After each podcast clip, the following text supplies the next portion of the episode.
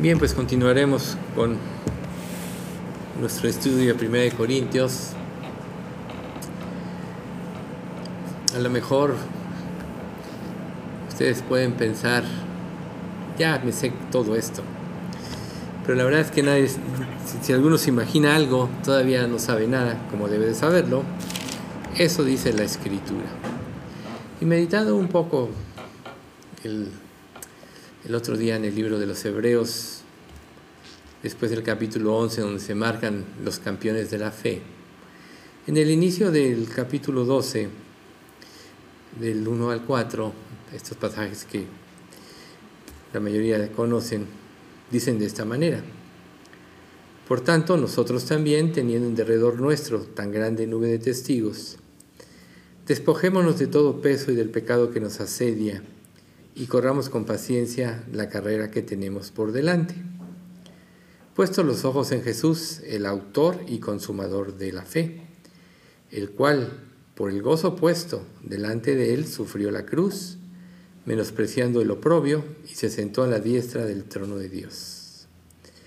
Considerad aquel que sufrió tal contradicción de pecadores contra sí mismo, para que vuestro ánimo no se canse hasta desmayar porque aún no habéis resistido hasta la sangre, combatiendo contra el pecado.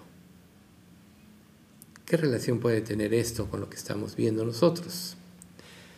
Mucha, porque uno de los problemas es que la iglesia de los Corintios, siendo una iglesia joven, inexperta, todavía teniendo mucho que aprender, cayeron en un, en un error. Y este error que fue anhelar o aspirar o ejercitar algo que no estaba de acuerdo a, los, a lo que Dios prácticamente había establecido, se desviaron. Nosotros en, nuestra vida cristiana tenemos la misma, precisamente, el mismo peligro. Si nosotros no estamos todo el tiempo con los ojos puestos en Jesús, en forma natural nuestro ser va a desviarse. ¿Por qué? Porque a la naturaleza humana no le gusta someterse a Dios, no le gusta en un sentido eh, someterse a sus normas, no le gusta tener tiempos devocionales con Dios, no le gusta leer la, la Biblia. ¿Cómo es que empezamos nosotros a cambiar? En la medida que Dios nos va cambiando. Y Dios nos va cambiando siempre y cuando siempre tengamos los ojos puestos en Jesús. Recuerden que Él es el autor y consumador, de todas las cosas. Y, la fe precisamente es creer, que todo lo que Él dice y como lo dice y como lo estableció es como debe ser. Si este mundo se hubiera estructurado en la forma como Dios estableció, sería un paraíso. O no hubiera dejado de ser un paraíso como en el Edén. Pero entró el pecado, el pecado distorsionó todo, cambió las mentes y vino el caos. Ahora, desde la venida de Cristo, Dios precisamente nos ofrece cambiar nuestra mente. Y la forma como nosotros vamos a cambiar nuestra mente es precisamente de esta manera, por fe. Y la fe solo va a tener consistencia si nosotros amamos verdaderamente a, Dios.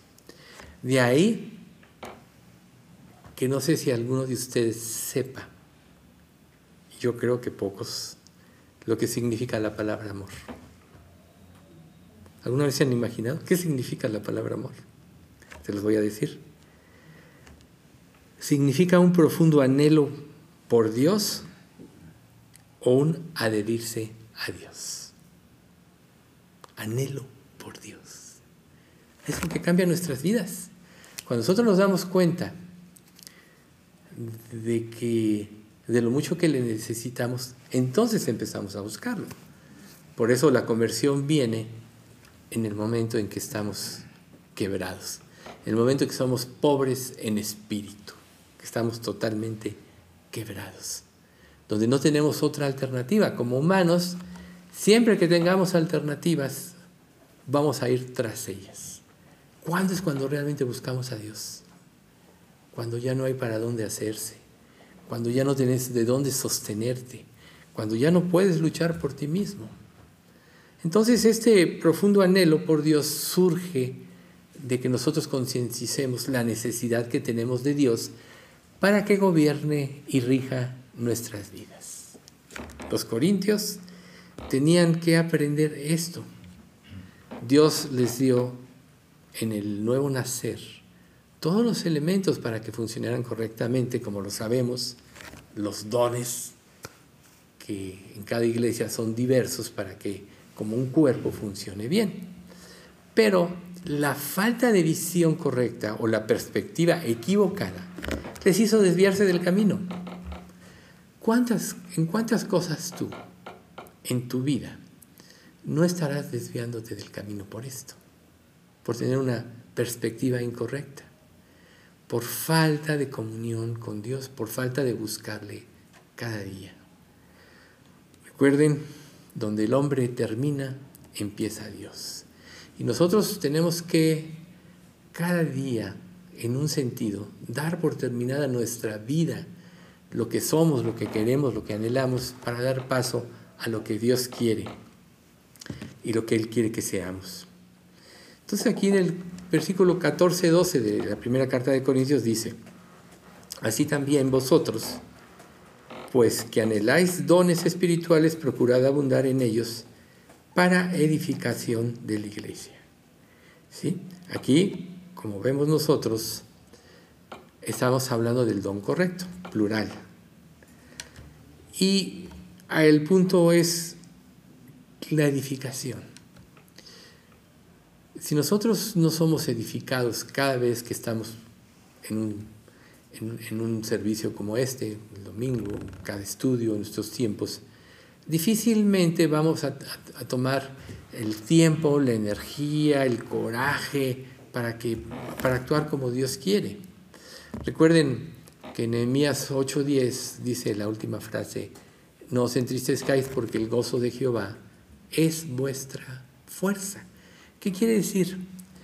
que la fuerza para cambiar proviene de la comunión con Dios y la comunión con Dios produce ese sentido de felicidad donde Dios prácticamente ya nos reconcilió por medio de su, Hijo Jesucristo. Por ejemplo, cuando Isaías en el capítulo 6 del libro que escribió dice, ay de mí que soy muerto, pues siendo hombre inmundo de labios y habitando en medio de pueblo de labios inmundos, mis ojos han visto al Rey Jehová de los ejércitos. Y Dios, dentro de esa visión, le remite su pecado, lo purifica, lo limpia para ser usado. Por tanto, Él primero vio su condición, que Él no podía. ¿Cuántas veces nosotros queremos en nuestra fuerza hacer la obra de Dios? Como quizá estos corintios hicieron. Dijeron, bueno, vamos a hacer la obra de Dios. Pero ¿en qué términos? En los nuestros. ¿Bajo qué, qué bases? Bajo las nuestras. Sin embargo, se les olvidó el punto importante que era no verse a sí mismo, no ver el prestigio, sino ver la necesidad de los demás. Mientras tú te concentres en ti mismo, va a ser muy difícil que puedas aprender más cosas si no empiezas a ver la necesidad de los demás. Pero para que tú puedas tener ese cargo o esa inclinación a tratar de ayudar a edificar a otros, pues primero te tienes que edificar a ti mismo, recuerda. Siempre todo empieza primero por ti. Dios trae un avivamiento, tiene que empezar por ti. Dios trae que todos vivan una vida limpia, Dios tiene que empezar por ti. ¿Por qué? Si tú no cambias, entonces las bases sobre las cuales vas a actuar van a ser bases falsas. Y esto le pasó a los corintios. Ellos no podían edificar mientras no estuvieran perfectamente bien ubicados con la visión correcta. Y para tener la visión correcta tenían que estar muertos a sus intereses, muertos a lo que ellos deseaban, muertos a sí mismos para poder vislumbrar o discernir la voluntad de Dios. ¿Por qué? Porque Dios es claro. Dice la Biblia que Dios es luz que no hay ninguna tinieblas en él. Dice también que Dios no es un Dios de confusión, sino de paz. Entonces, ¿cuándo es cuando tenemos confusión? ¿Cuándo es donde erramos? ¿Cuándo es cuando erramos nuestro camino? cuando no tenemos la visión clara y no tenemos el ánimo de renunciar a lo que nosotros pensamos, creemos, sentimos de cómo deben ser las cosas. La verdad es una y Dios es verdad, es la verdad. Y como Él estableció las cosas y como las puso, es la única manera de poder crecer en la vida cristiana. Por tanto, y por eso estaban fallando los corintios. Y entonces volvemos a la situación de, la reglamentación. Del 14, 13 al 17 dice, por lo cual el que habla en lengua extraña pide en oración poder interpretarla. Porque si yo oro en lengua desconocida, mi espíritu ora, pero mi entendimiento queda sin fruto. ¿Qué pues? Oraré por el espíritu pero oraré también con el entendimiento. Cantaré con el espíritu, pero cantaré también con el entendimiento. Porque si bendices solo con el espíritu, el que ocupa el lugar de simple oyente, ¿cómo dirá el amén a tu acción de gracias?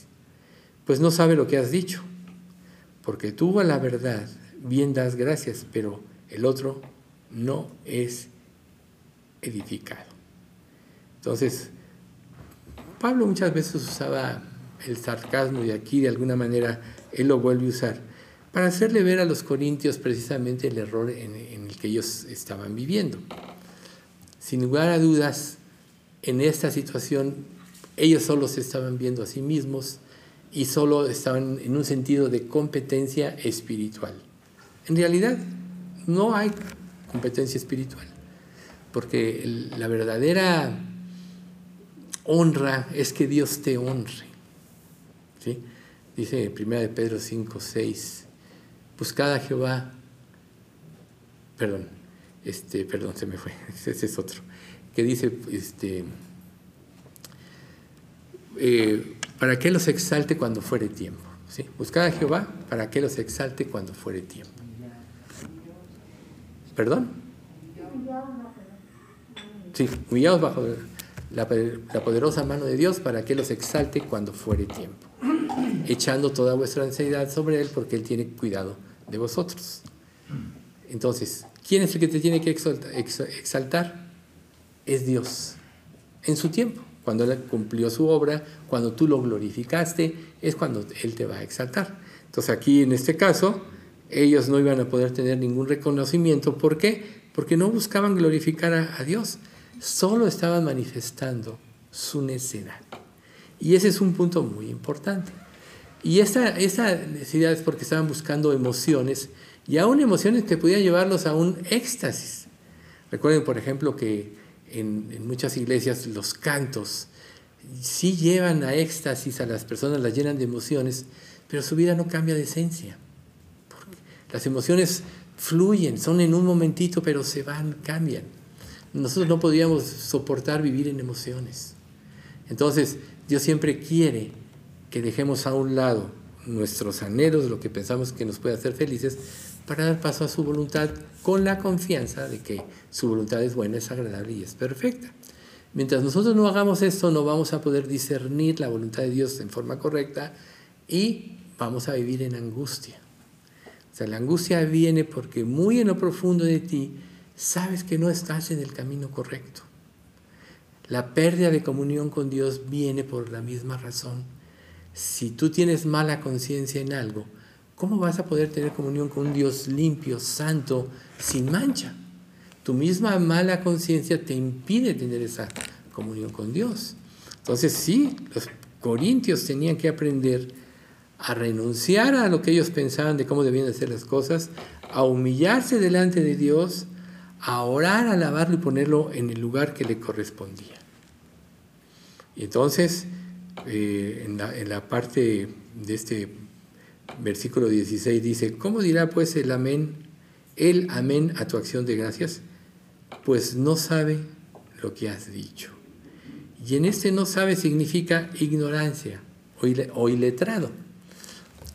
Entonces, por eso es tan importante cantar con el entendimiento, alabar a Dios, vivir de acuerdo a la palabra de Dios, porque la palabra de Dios te hace rico en conceptos, Recuerden que la más alta sabiduría es la sabiduría de Cristo. Y una de las cosas que Dios quiere formar en nosotros es la mente de Cristo y lo va a usar a través de las pruebas y de las circunstancias que nosotros vivimos.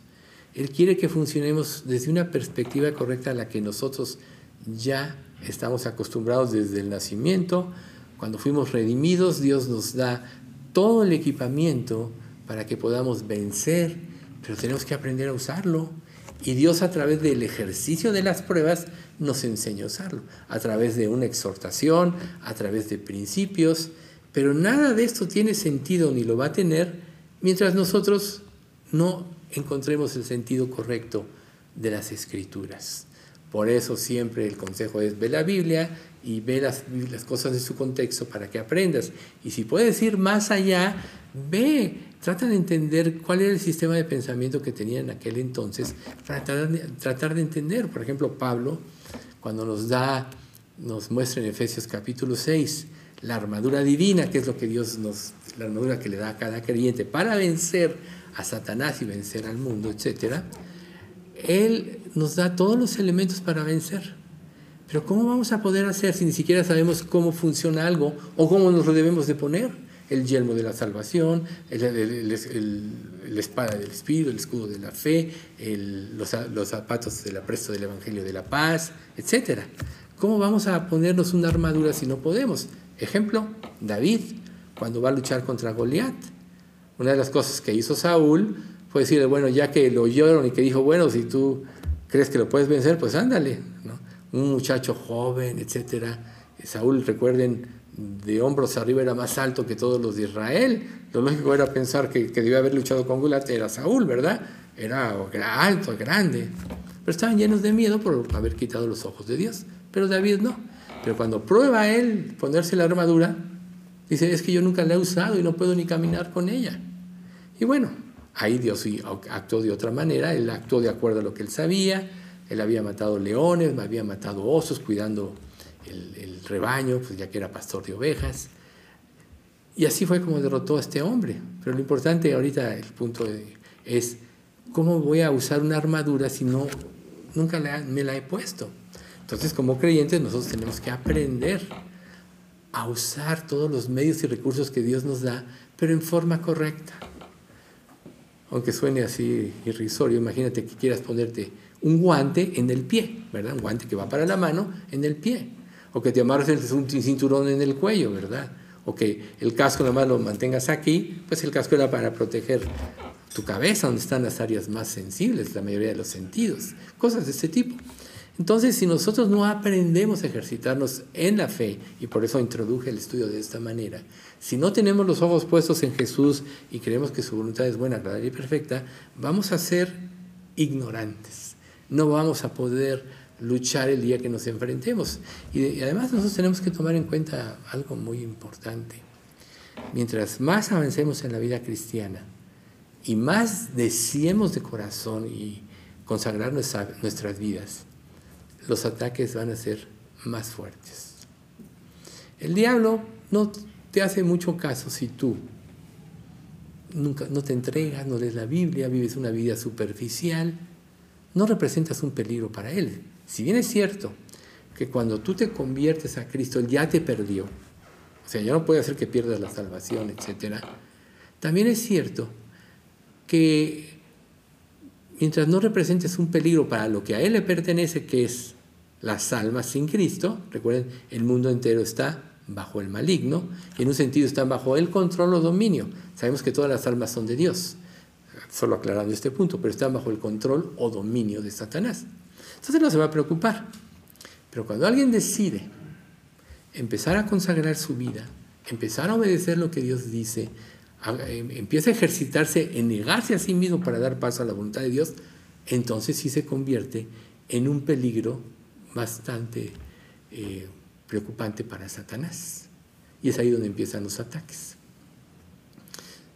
si, tú empiezas a crecer en tu vida cristiana sin saber hacer uso de la armadura, difícilmente vas a prosperar. Entonces Pablo, queriendo ponerles un ejemplo como apóstol, les dice, hablo en lenguas más que todos vosotros. Sí, era un apóstol, ¿sí? Pablo recalcó que ese don él perfectamente lo, tenía.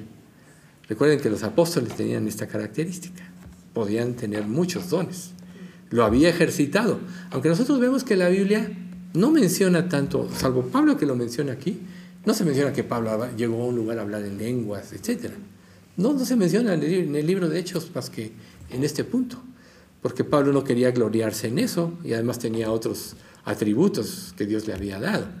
Eh, pero él quiso poner un ejemplo, decir, ustedes se envanecen en esto y yo, que tengo y que en un sentido hablo más mejor, o no más mejor, hablo mejor que todos ustedes, en ese sentido, no me estoy gloriando en esto. O sea, lo uso en la forma correcta, lo uso como debe ser y por eso no se menciona.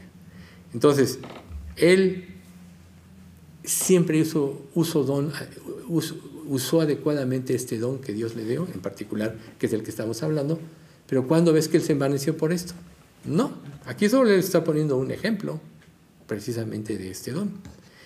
Entonces, bueno, en 1 Corintios 14 y 19 dice, pero en la iglesia prefiero hablar cinco palabras con mi entendimiento para enseñar también a otros, que diez mil palabras en lengua desconocida. Y volvemos al mismo punto, enseñar también a otros. Ese es el principio. Tú, por ejemplo, cuando te arrepientes y crees en Cristo, naces de nuevo, te conviertes una, en una nueva criatura y tú ya te salvaste. Pase lo que pase, tú te vas a ir al cielo. Entonces tú ya estás del otro lado. Pero ¿qué pasa con los que no conocen a Cristo? Es como si tú los estuvieras viendo ir a un desfiladero y no hacer nada. O si tú estuvieras viendo que una persona va a subir una escalera y se va a caer y no le extiendes el brazo pudiendo hacerlo para apoyarla. El infierno es algo, serio. Y una de las cosas que, que evidencia que no estamos meditando tanto profundamente en la palabra es porque no tenemos ese cargo por las personas que van directo al infierno. Siempre recuerden que el primer campo misionero es nuestra familia. Y ese es el más duro. ¿Por qué? Porque tu familia te conoce desde siempre, saben tus debilidades y todo. Y como te conocen y saben tus debilidades, pues van a justificar cualquier cosa haciendo gala de cómo eres o cómo fuiste. Pero en realidad, si tú te sostienes en la fe, al último ellos van a ver que verdaderamente has cambiado tu vida. Igual pasa con los amigos o con las personas que tratas ocasionalmente. Es una realidad que el mundo sin Dios se va al infierno. Y que es una realidad que Dios nos dijo ir de predicar el Evangelio. Pero para estar listos para esto, entonces tienes que estar preparado. Yo les aseguro que nosotros sabemos muchas más cosas de, de las que nos imaginamos de lo que hemos aprendido a lo largo de los años. Pero que si no las ejercitamos, ahí están, como sin uso. ¿Qué pasa cuando viene una prueba, por ejemplo? Si tú no te has ejercitado en la fe, te va a ser muy difícil creer y te va a ser muy difícil pasar esta prueba. ¿Por qué? Porque no te has ejercitado en la fe. Pero si cada día te ejercitas en negarte a ti mismo, cuando viene la prueba, te va a ser, no te va a ser difícil confiar en Dios y depositar en Él tu confianza en esta prueba y vas a estar en paz y, y tranquilo porque sabes que Él gobierna las circunstancias y Él tiene un propósito con cada cosa que pasa en tu vida. Entonces, el punto es que tú tienes que vivir primero para luego poder dar, tienes que recibir para poder dar. ¿no? No puedes dar lo que no es recibir. No puedes compartir lo que no has apropiado como tuyo, porque lo vas a compartir mal sin entenderlo de esencia. Entonces Pablo, precisamente por eso dijo, prefiero hablar cinco palabras con mi entendimiento. ¿Qué quiere decir? Que él ya había entendido su condición. ¿Y cómo sabes tú que él ya había entendido su condición? Ahí está, Romanos capítulo 7. Porque lo que hago no entiendo, pues no hago el bien que quiero, sino lo que aborrezco, eso hago. Y si hago lo que no quiero, apruebo que la ley es buena y que el mal está en mí. Pues según mi hombre interior me deleito en la ley de Dios, pero veo otra ley en mis miembros que me lleva cautivo al pecado. Ese era Pablo. Y concluye, miserable de mí, ¿quién me librará de este cuerpo de muerte? Él sabía lo que él era. Él sabía que había perseguido a la iglesia y con ese mismo ímpetu con que persiguió a la iglesia en forma equivocada, entró y yo creo que con mayor ímpetu sirvió a Dios durante toda su vida hasta que Dios lo llamó a su presencia. Pero él sabía lo que era. Por eso no confiaba en sí mismo. Y entonces él pudo ver la necesidad de los demás. Por eso pudo trabajar también. ¿sí? Entonces, una de las cosas por las que Dios nos dejó en este mundo una vez que somos salvos es precisamente para que compartamos nuestra fe con otros y podamos ayudar a otros a edificar su vida.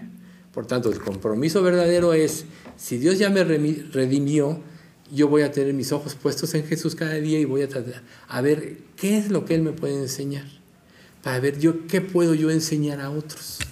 Ahí estás cumpliendo el sentido por el cual te quedaste una vez que fuiste salvo, sino porque Dios si te dio todo, te dio, te, eh, seleccionó antes de la fundación del mundo, eh, propició todas las cosas para que te convirtieras, una vez que te convertiste, puso en ti las obras que Él preparó de antemano para que anduvieses en ellas. Todo Él te lo puso con un propósito para que le sirvieras. Si no fuera este ese, propósito mayor que ir al cielo, cuando menos en ese momento, entonces, ¿para qué nos deja Dios aquí? Una vez que te conviertes, si Él ya hizo todo por ti, pues te lleva al cielo. ¿Y para qué sufres contra el pecado? Sin embargo, Dios, como lo hizo con Cristo, nos ejercita en el sufrimiento para que aprendamos a confiar en Él.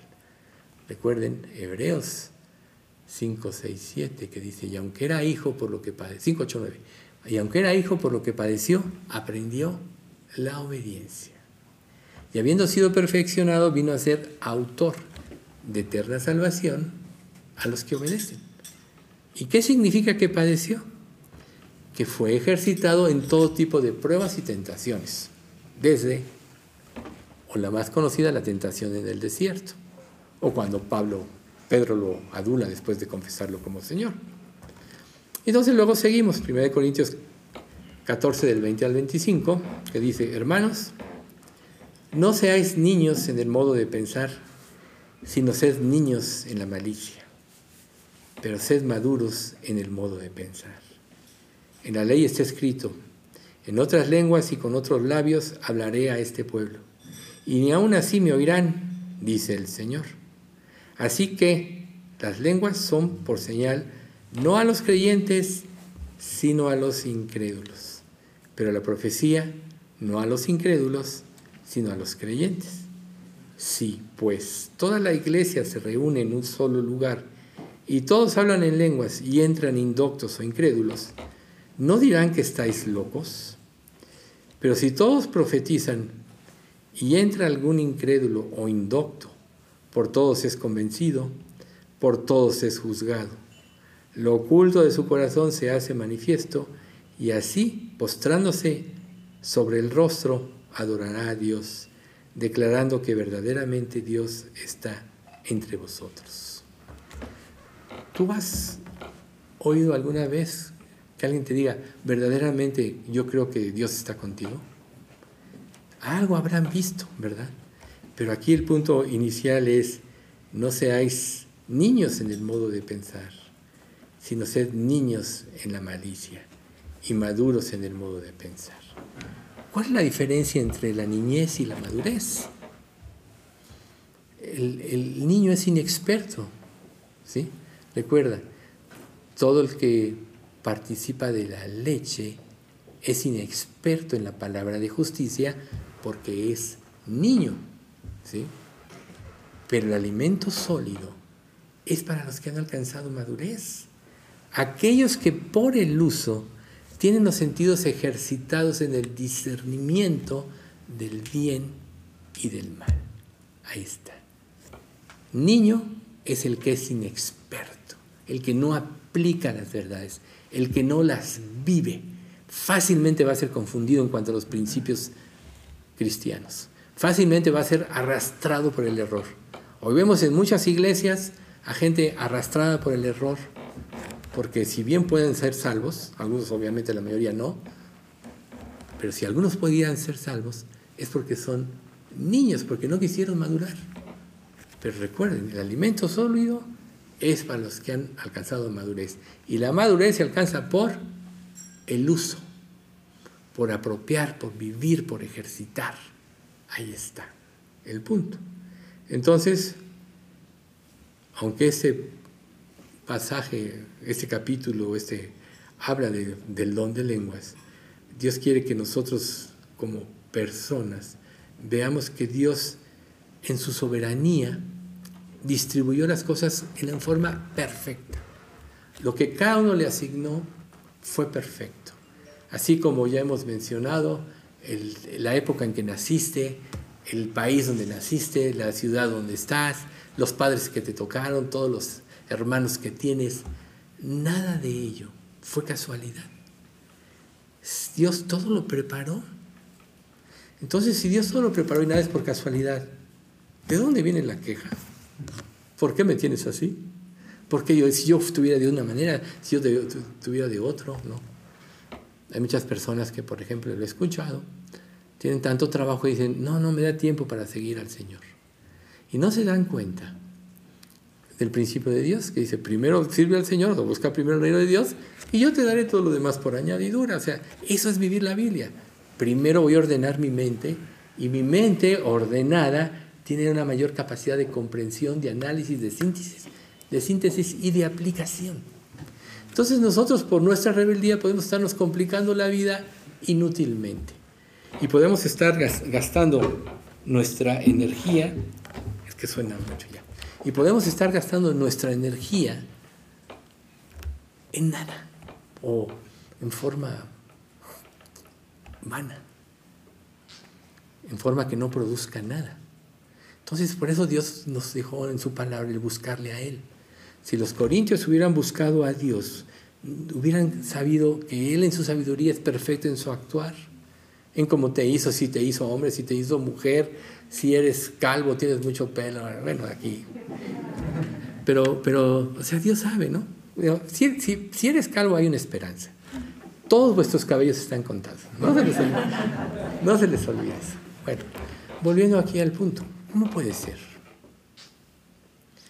Entonces Dios quiere que concienticemos que además, si tú decides obedecer, le vas a dar libertad de acción al Espíritu Santo que está en ti. Recuerden, el Espíritu Santo es el que produce en nosotros la vida cristiana, es el que nos da entendimiento de la palabra. O sea, ¿quién, ¿quién, la inspiró? El Espíritu Santo. ¿Quién es el traductor de la Biblia? El Espíritu Santo. Sabemos que la Trinidad son tres personas que actúan conjuntos separadamente. En un, lugar dice, y si el, en Romanos 8, y si el Espíritu de Cristo, y alguno no tiene el Espíritu de Cristo, no es de Dios.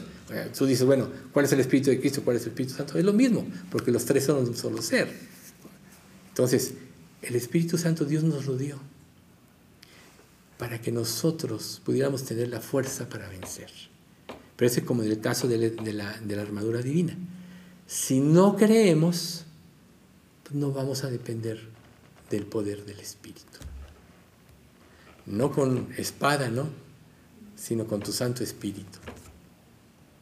Es con tu Santo Espíritu. Pero el Espíritu Santo, recuerden, y donde está, como dicen, se me fue en 1 Corintios 3, 9, ah, y donde está el Espíritu de Dios, ahí hay libertad, ahí hay libertad. Bueno, no sé si exactamente la cita, y donde está el Espíritu de Dios, ahí hay libertad. Dios te dio el Espíritu, pero la pregunta es, ¿vives en la libertad de los hijos de Dios? ¿Y cuál es esta libertad? Que has crucificado tu cuerpo en con tus pasiones y delitos, que vives para hacer la voluntad de Dios. Y Dios te ha liberado de la esclavitud del pecado. Entonces, cuando tú estás liberado de la esclavitud del pecado, vives en libertad. Pero ¿cómo te liberas de la libertad de la esclavitud del pecado? Muriendo a tus deseos engañosos. Vanidad y palabra mentirosa aparta de mí, dice un salmo 138. vanidad y palabra mentirosa aparta de mí. Ahí está. Los que siguen vanidades ilusorias, su misericordia abandonan. ¿Y qué quiere decir una vanidad ilusoria? Que te imaginas que vas a obtener lo que quieres por el camino que tú estás siguiendo. Ese es el mayor engaño que te puedes hacer. Porque lo único que te puede dar buenos resultados en la vida es seguir el camino que Dios te marca. Porque Dios es perfecto en su actuar. Y en su palabra nos dejó la forma perfecta. ¿Por qué Jesús pudo redimir a la humanidad? Porque nunca se salió del parámetro de la palabra. Siempre obedeció a Dios. Nunca tomó su vida en sus manos. Por eso vino a ser autor de eterna salvación a los que obedecen. Y así tú vas a poder ser un instrumento si vives de esta manera como vivió Jesús. Por eso es volviendo al pasaje inicial de Hebreos, puestos los ojos en Jesús, el autor y consumador de la fe. Ahí está. Porque en el Evangelio la justicia de Dios se revela por fe y para fe. Como dice la Escritura, más el justo por su fe vivirá. Dicho de otra manera, la justicia de Dios se revela por creer y vivir lo que Dios promete. Así de simple. Pero qué difícil es cuando tú ya tienes otra perspectiva. En el principio de este salmo, como Alex mencionó que vamos a estudiar el próximo, el motivo de la desobediencia de Israel. No le creyeron a Dios y vino el caos a sus vidas. Entonces, Dios quiere que seamos niños en la malicia, pero adultos en nuestro modo de pensar. 1 Corintios 14, 20 dice, hermanos, no seáis niños en vuestro modo de pensar, sino sed niños en la malicia, pero maduros Dios quiere que alcancemos la madurez, como vimos ahorita en Hebreos, la madurez, ejercitar los sentidos en el bien y el mal. Entonces, ¿cuál fue el error de los corintios? Que no llegaron a la madurez porque mal usaron el don, malinterpretaron la forma como debería usarse. Por eso es tan importante la obediencia estricta a la palabra. Nosotros siempre, si ustedes analizan su vida, siempre en cualquier orden que reciben que tienen que hacer, le añaden un poco de su cosecha. Piénsenle, piénsenle tantito. Y a lo mejor tú dices, bueno, si yo le añado de mi cosecha va a salir mejor. Eso piensas tú. Y en las cosas de este mundo, pues bueno, puede ser. Pero no en la palabra de Dios. Tú no puedes modificar la palabra de Dios. Y la Biblia te lo advierte que no puedes cambiar la palabra, porque si lo haces Dios quitará tu nombre del libro de la vida. No puedes cambiarla. Por eso es que la obediencia es estricta a su palabra. No hay concesiones, no hay vuelta de hoja. Y eso es lo que significa ser maduro en la forma de pensar. Haz un lado tus emociones, haz un lado tus experiencias que ya tuviste en la vida, porque la experiencia si bien te da un criterio X en tu vida. Una experiencia no basada en la, en la, palabra de Dios es una experiencia falsa, fuera de la realidad. Por tanto, las que valen son tus experiencias motivo de la obediencia. Y las experiencias motivo de la obediencia te van a llevar a glorificar a Dios. Te van a llenar a, a tener un anhelo creciente de hacer la voluntad de Dios. Entonces aquí pregúntate, es mi anhelo creciente hacer la voluntad de Dios. Si no es un anhelo creciente, algo anda mal. O sea, que te juzgue la palabra, júzgate a ti mismo. Recuerden, aunque una persona te pueda decir con certeza lo que eres, difícilmente le vas a hacer caso si el Espíritu Santo no te convence. Nosotros aquí anhelamos que sea el Espíritu Santo el que nos convenza. Entonces estas preguntas de que te juzgues a ti mismo es entre tú y Dios, para que tú evalúes qué tanto estás siguiendo, qué tanto estás obedeciendo. Y hay un, hay un tip, yo creo que es muy importante, que yo creo que tenemos que aprender a ejercitar. A veces nosotros nos podemos concentrar en las grandes cosas o aún en los grandes eh, retos que Dios nos pone en la palabra. Y queremos aspirar a ir a ellos inmediatamente. Pero en otras áreas de nuestra vida no hay consistencia. Entonces, ¿cuál sería mi consejo? Ir de lo simple a lo complicado. O ir de las cosas aparentemente más pequeñas, de esos pecados más pequeños, así como un comentario deshonesto, una mentirilla, ¿no? Como, dicen que las mentiras piadosas son buenas, muchos, este mundo lo dice, ¿no? No nosotros, pero, pero a veces nosotros queremos brincar acá y nuestra vida está lleno de pequeños pecados que nos impiden crecer. Si no, existiría este pasaje de, de cantares, ¿no? cazando las zorras, las pequeñas zorras que destruyen las viñas, porque nuestras viñas están en flor, en cierne. Entonces, eh, eh, eso es lo que, en lo que tenemos que empezar a poner atención. ¿Cómo puedes tú ser honesto con una persona si no eres honesto con Dios? ¿Cómo puedes tú enseñarle a una persona cómo, cómo puede arrepentirse si tú no te has arrepentido verdaderamente? Así, así es como debemos empezar nosotros, empezar a analizar nuestra vida desde nuestras prácticas más comunes. Es muy común que cuando menos lo piensas, ya dijiste una, una mentirilla, ya pensaste mal, a lo mejor nadie se entera, pero ya se atravesó por tu mente un mal pensamiento, ¿sí? Y, etcétera. Y recuerden ustedes que lo que nosotros no podemos ver en nosotros es lo que más criticamos en otros. Y te lo dice el capítulo 2 de Romanos. Dice, ¿quién eres tú que juzgas a otro? porque en lo que juzgas a otro te condenas a ti mismo, pues tú que juzgas haces lo mismo. Entonces, un, tip para que tú empieces a ver cuál es la problemática de tu vida ve cómo estás juzgando a otros en su actuar. Y eso te va a permitir ver cuál es tu verdadero problema. Es el principio del cambio, que es muy fácil criticar, es muy fácil decir, pero lo que Dios te dice es que lo que juzgas, tú te condenas porque haces lo mismo. Estás proyectando. Y si tú lo juzgas y lo condenas, automáticamente te estás juzgando y condenando a ti mismo, si te das cuenta.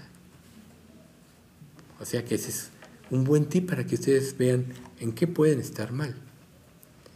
Y entonces dice el, el 21, y en la ley está escrito, en otras lenguas y con otros labios hablaré a este pueblo, y ni aún así me oirán.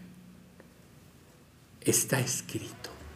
Este es un pasaje tomado del libro de Isaías, de Isaías 28, 11 y 12, que dice, porque en otra lengua, porque en lengua de tartamudos y en extraña lengua hablaré, hablará a este pueblo, a los cuales él dijo, este es el reposo, dar reposo al cansado, y este es el refrigerio, mas no quisieron oír. Entonces, aquí hay tres puntos muy importantes respecto a el hablar o como Dios realmente instituyó desde Isaías en los idiomas desconocidos. Hay maldición, hay bendición y hay autoridad. ¿Cuál era la maldición? Que Pablo citó las palabras de advertencia que Dios le hacía al pueblo de Israel si no purificaban y limpiaban sus caminos. ¿Y cuáles fueron estas lenguas extrañas? Las de los asirios conquistaron Israel. Esas, eran esas lenguas. Y luego vemos también en el profeta Jeremías de los babilonios. También les hablaban en lengua que ellos no conocían.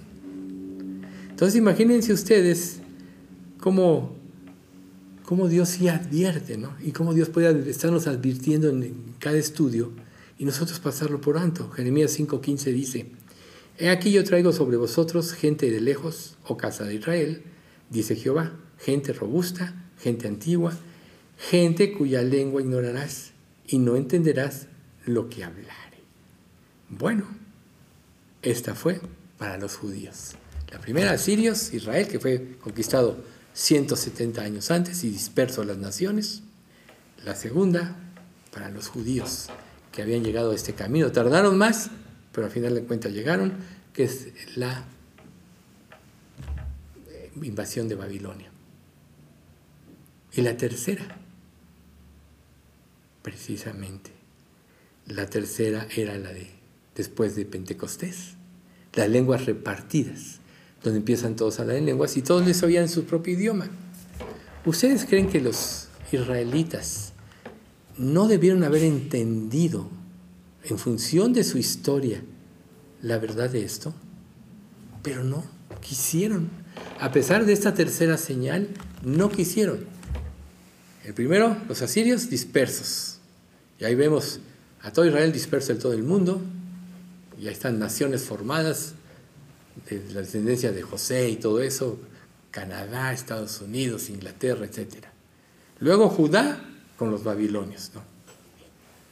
Y ahora viene Jesús y pasa esto. ¿Y cuál fue el juicio aquí? La destrucción en el año 70 de, Jerusalén. Entonces, ellos debieron haber entendido. Y aquí hay una cosa muy importante. Eh, lo voy a dejar aquí en el estudio, pero, pero sobre este punto quiero decirles algo muy importante. Y es lo siguiente. ¿Cuántas advertencias no puedes tú haber estado teniendo de Dios? Y las estás pasando por alto. Aquí nosotros ya estamos viendo que es inequívoco. Cuando Dios te hace advertencia y no haces caso, el juicio. Es como si Dios te dijera, ok, ¿quieres seguir tus propios caminos? Síguelos, pero enfrenta las consecuencias de tu pecado. O sea, Dios ya nos redimió. ¿Qué ejemplo es el ejemplo de los más fuertes que nos podemos tener en la Escritura? David, cuando su pecado con Betsabé y con Urias el Eteo. Primero, David en el tiempo que, que salían los reyes a la, a la guerra, él debió haber ido, pero se quedó. Luego vio a Betsabé bañándose y la codició. Como rey, podía haberla tomado si hubiera sido virgen, etc. Pero no. Resultó que era casada, y no nada más era casada, sino era esposa de uno de los 30 valientes, Urias Celeteo rompió una y otra vez las reglas. Y luego, bueno, vino el, manda a matar a Urias, viene el bebé, el bebé muere. Pero ahí se quedó, no, no se quedó ahí. Después Amnón viola a Tamar, Absalón mata a Amnón, luego Absalón le quiere quitar el reino, etcétera. Luego Abdías quiere quitarle el trono a Salomón. O sea, si él hubiera sabido en ese momentito de ese deseo todo lo que iba a suceder en su vida, ¿no creen que se hubiera refrenado? Yo creo que sí. Salud. Yo creo que sí, quizás se hubiera refrenado. Y Dios en su palabra nos está dando todos los elementos para refrenarnos ante el camino que no es el camino de su voluntad. Si hacemos caso omiso, entonces Dios te va a decir, ok, sigue el camino de tu voluntad, pero vas a enfrentar lo que yo te quería evitar. Pues a veces muchos, muchos creyentes pueden decir, es que Dios mira cómo me trata, es que me va mal, es que esto, pero no se dan cuenta que muchas de las consecuencias de lo que viven es porque no escucharon la voz de Dios. O le escucharon, pero no hicieron caso porque ya era más grande su deseo por, por ese afán que por la voluntad de Dios. Por tanto, como creyentes, nuestro más grande deseo debe estar en cumplir la voluntad de Dios y seguirla. Ese debe ser el deseo de cada uno de nosotros como creyente en la vida cristiana. Y si no lo tienes, entonces empieza a prepararte, empieza a usar todos los recursos que Dios te da para que seas fortalecido, como dice en Efesios 3, 16, con poder en tu ser interior, con su espíritu. Estamos hablando del espíritu. Él es el que te puede fortalecer para no pecar. Él es el que te puede fortalecer para vencer el pecado. Él es el que te puede dar la idea clara de todo lo que va a suceder hacia adelante. Te permite ver hacia futuro en un sentido de las consecuencias. Cosa que en este caso David no vio y cuántos no hemos sufrido. Yo creo que todos hemos sufrido porque alguna vez tomamos a la ligera la palabra de Dios. A lo mejor lo, razonaste, lo justificaste y dijiste, sí, yo soy buen creyente y esa es solo una prueba. Pero por eso es que en cada prueba yo siempre les aconsejo, primero ve tu parte, primero ve tu pecado. Yo creo que con los que he hablado de pruebas siempre les digo, lo primero es eso. Porque si no ves tu parte, ¿cómo vas a poder ver lo demás? Entonces, Dios quiere que veas tu parte, Dios quiere que veas su voluntad y, tienes, para hacer la voluntad de Dios siempre tienes que morir a tus propias expectativas, a tus propios deseos y a tus propias emociones. Pero ¿qué viene detrás de esto? ¿Que Dios quiere que, que sufras? No. Detrás de esto viene la verdadera felicidad. Porque Dios a lo mejor tenía algo mucho mejor para ti, pero por no esperar el tiempo de Dios, se frustró. Recuerden, una bendición cualquiera que sea, fuera del tiempo de Dios, se puede convertir en un, ídolo, o en una maldición. Por eso es que como creyentes tenemos que aprender a esperar el tiempo de Dios. Si es verdad, como Jesús le dijo a sus discípulos, vuestro tiempo siempre está presto. ¿Sí? Así somos todos. Pero para esperar el tiempo de Dios siempre implica negarte a tus deseos, a tus expectativas. Pero yo les puedo asegurar que inequívocamente, siempre cuando esperas el tiempo de Dios, viene lo mejor. Y si no lo esperas, nunca vas a saber lo que Dios tenía para ti. Imagínense que estemos un día delante de Dios en el juicio y Dios te muestre todas las bendiciones que hubieras tenido si hubieras obedecido. Y te lo dice de alguna manera en un versículo en 1 de Juan 2, 28, 29. Y ahora, hijitos, permaneced en Él, para que cuando se manifieste tengamos confianza, para que en su venida no nos alejemos de Él avergonzados. Fíjense bien, hijitos, habla de gente salva. Hay un juicio de obras, todos lo sabemos. ¿Qué quiere decir? que tú vas a poder salir avergonzado porque no hiciste lo que tenías que haber hecho. Ya deja que en esta vida puedas recibir o no. A lo mejor en esta vida te va como a Jeremías, nunca la viste. O oh, pues la mayoría de los profetas nunca fueron reconocidos, fue exiliados, eh, aborrecidos de sus familias, todos sufrieron ellos. Y ahí está capítulo 11, ¿no? De la fe. Pero imagínate tú que Dios te diga ese día, bien siervo, buen siervo y fiel. Sobre poco fuiste fiel, sobre mucho te pondré, entre en el gozo de tu Señor. Y eso es eterno. ¿Por qué cambiar lo temporal por lo eterno? Más importante que cualquier cosa en esta vida es hacer la voluntad de Dios.